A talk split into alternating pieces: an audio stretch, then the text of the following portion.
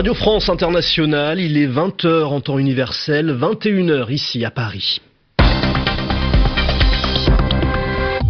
Florent Guignard. Bonsoir, bienvenue, c'est le journal en français facile que je vous présente ce soir aux côtés de Catherine Zemoury. Bonsoir Catherine. Bonsoir Florent. Au sommaire de ce journal en français facile, la chute d'Alep définitive. Les derniers rebelles ont quitté la ville et l'armée syrienne annonce avoir repris le contrôle total de la deuxième ville du pays. En tout cas, ce qu'il en reste après euh, quasiment cinq ans de guerre et de bombardement.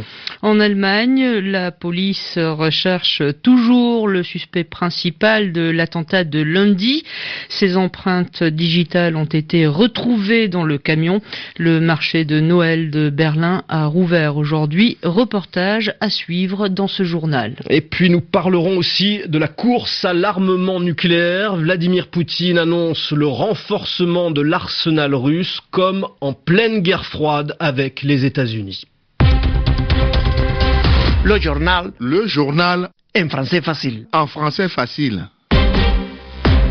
Cette fois, c'est officiel. Alep est définitivement tombée. L'armée syrienne annonce qu'elle a repris le contrôle total de la ville. Les derniers combattants de la rébellion ont été évacués. L'armée syrienne se félicite dans un communiqué d'une victoire qui fera date, Daniel Valo. Oui, pour le régime syrien, c'est une victoire incontestable et une victoire éclatante, la plus importante depuis le début de la guerre en Syrie il y a cinq ans. Une victoire obtenue après des mois de sièges et de bombardements meurtriers avec le soutien des milices chiites venues d'Iran et du Liban, avec le soutien également de l'aviation russe.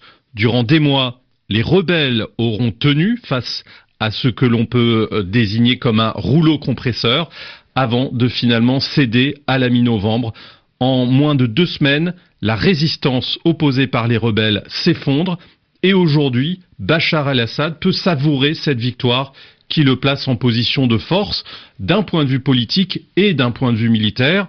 Le régime syrien contrôle désormais les principales villes du pays et la rébellion se retrouve cantonnée à la province d'Idleb, à quelques positions autour de Damas et dans le sud du pays et aux territoires conquis dans le nord avec l'aide de l'armée turque récemment. Pour la rébellion syrienne, c'est un échec d'autant plus important qu'Alep Est était considéré comme un symbole de la lutte contre le régime.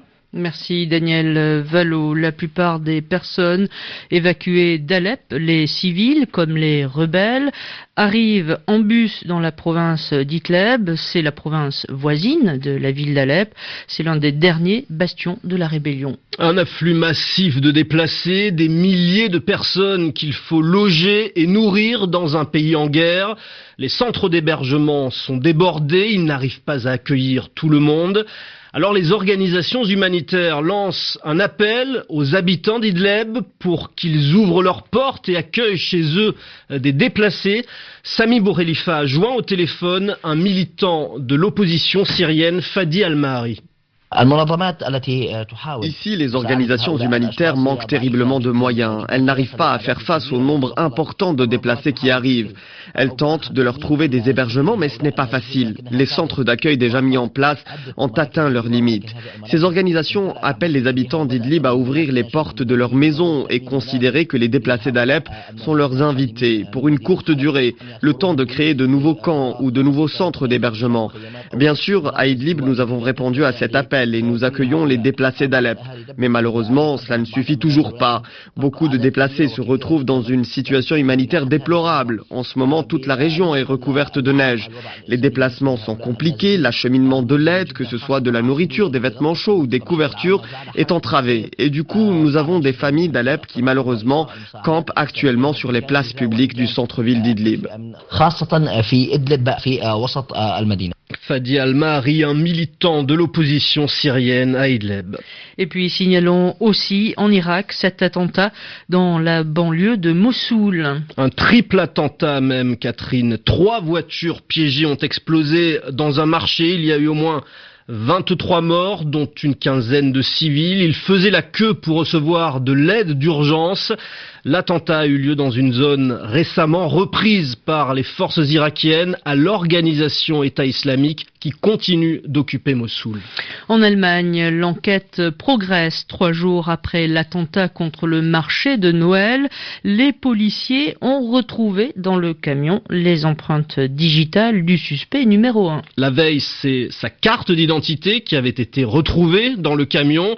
La présence de ces empreintes ne laisse désormais quasiment plus de doute. Hein. C'est bien Anis Amri, ce jeune Tunisien de 24 ans recherché par toutes les polices d'Europe qui conduisait le camion. En France aussi, une enquête a été ouverte puisqu'une Française figure parmi les blessés. Et puis signalons aussi l'appel lancé par le frère d'Anis Amri. Il vit en Tunisie et il lui demande de se rendre à la police. Enfin, c'est aujourd'hui qu'a rouvert le marché de Noël visé par l'attentat de lundi dernier. On a déposé des fleurs, des bougies et on s'est mis à reboire du vin chaud. Reportage de notre envoyé spécial Anastasia Becchio. Le marché reprend vie deux jours après le cauchemar. Paola remonte le rideau en bois de son stand de céramiques orientales. On a été autorisé à rouvrir, mais il n'y a pas de joie. On se sent impuissant, sans force. On est tous tristes, sous le choc. C'est un drame. Nos collègues sont morts. À quelques mètres de là, les échoppes détruites ont été emportées, les lieux du drame nettoyés. Sofiane, vendeur d'origine marocaine, organise son stand de foulard en cachemire. Il y a toujours un sentiment de tristesse. Il y a beaucoup d'images qui nous reviennent. Surtout moi, j'étais là euh, quand ça s'est passé. Donc ça s'est passé à 200 mètres de mon stand. Euh, je m'estime bien évidemment chanceux en même temps très triste pour toutes ces personnes qui ont subi en tout cas cette, cette attaque. Mais euh, la période de Noël, malgré tout, doit continuer. Peu à peu, les allées s'animent sous l'œil des policiers armés de fusils automatiques. Touristes et berlinois se réchauffent avec un vin chaud autour de petites tables en bois. Alexander vient d'acheter une lampe en céramique. Je suis désolé pour les gens qui sont morts et pour ceux qui sont dans la douleur, mais nous ne pouvons pas changer les choses. Je pense que c'est bien que ce marché est rouvert pour que nous puissions Mais pour beaucoup, le marché reste avant tout un lieu de recueillement. Des dizaines de personnes continuent de venir déposer une fleur, une bougie ou un mot en mémoire des victimes. Anastasia Becchio, Berlin, RFI. RFI, il est 21h07 à Paris, Catherine. Les évêques congolais se disent optimistes pour une sortie de crise à Kinshasa. L'Église catholique joue les médiateurs et tente de faciliter le dialogue entre le gouvernement et l'opposition qui réclame le départ de Joseph Kabila. Son mandat s'est officiellement achevé mardi. Aucune date n'a été fixée pour une nouvelle élection présidentielle. On va boucler ce soir l'accord, viennent de dire les évêques engagés dans cette médiation. Direction Moscou à présent, où les obsèques de l'ambassadeur russe à Ankara, assassiné lundi dernier, euh, ont eu lieu aujourd'hui. Dans un cimetière de Moscou en présence de nombreux dirigeants politiques, dont bien sûr Vladimir Poutine qui n'a pas pris la parole. Vladimir Poutine qui relance la course à l'armement nucléaire. Le président russe s'exprimait devant l'ensemble des généraux de l'armée et il a ordonné le renforcement de la force de frappe nucléaire de la Russie et cela pour contrer le bouclier antimissile que les États-Unis comptent déployer dans l'Europe de l'Est, correspondance à Moscou d'Elena Volochine. Devant un parterre de généraux russes réunis ce matin au ministère de la Défense, Vladimir Poutine a tenu à justifier sa course à l'armement. Et plus qu'à son auditoire, le message avait l'air d'être adressé aux États-Unis. Aujourd'hui, nous sommes plus forts que n'importe quel agresseur potentiel, n'importe lequel. Si nous nous laissons aller ne serait-ce que pour une minute, si nous laissons ne serait-ce qu'une seule faille dans le système, dans la modernisation de l'armée et de la flotte, la situation peut évoluer très rapidement compte tenu des événements actuels dans le monde. Pour Vladimir Poutine, l'Occident représente une menace, qu'il s'agisse du déploiement des forces de l'OTAN dans les zones limitrophes de la Russie ou du bouclier antimissile américain en Europe de l'Est. Alors, en 2016 déjà, 100 missiles, rampes de lancement et postes mobiles de commandement sont venus enrichir la force de frappe nucléaire de la Russie. Le pays remplace aussi les missiles balistiques soviétiques par des missiles intercontinentaux flambant neufs, pouvant porter des ogives nucléaires, le président russe n'a pourtant de cesse d'évoquer une stratégie purement défensive. Elena Volochine, Moscou, RFI. Et c'est ainsi que se termine ce journal en français facile. Merci Catherine Zemouri. Très bonne soirée à tous.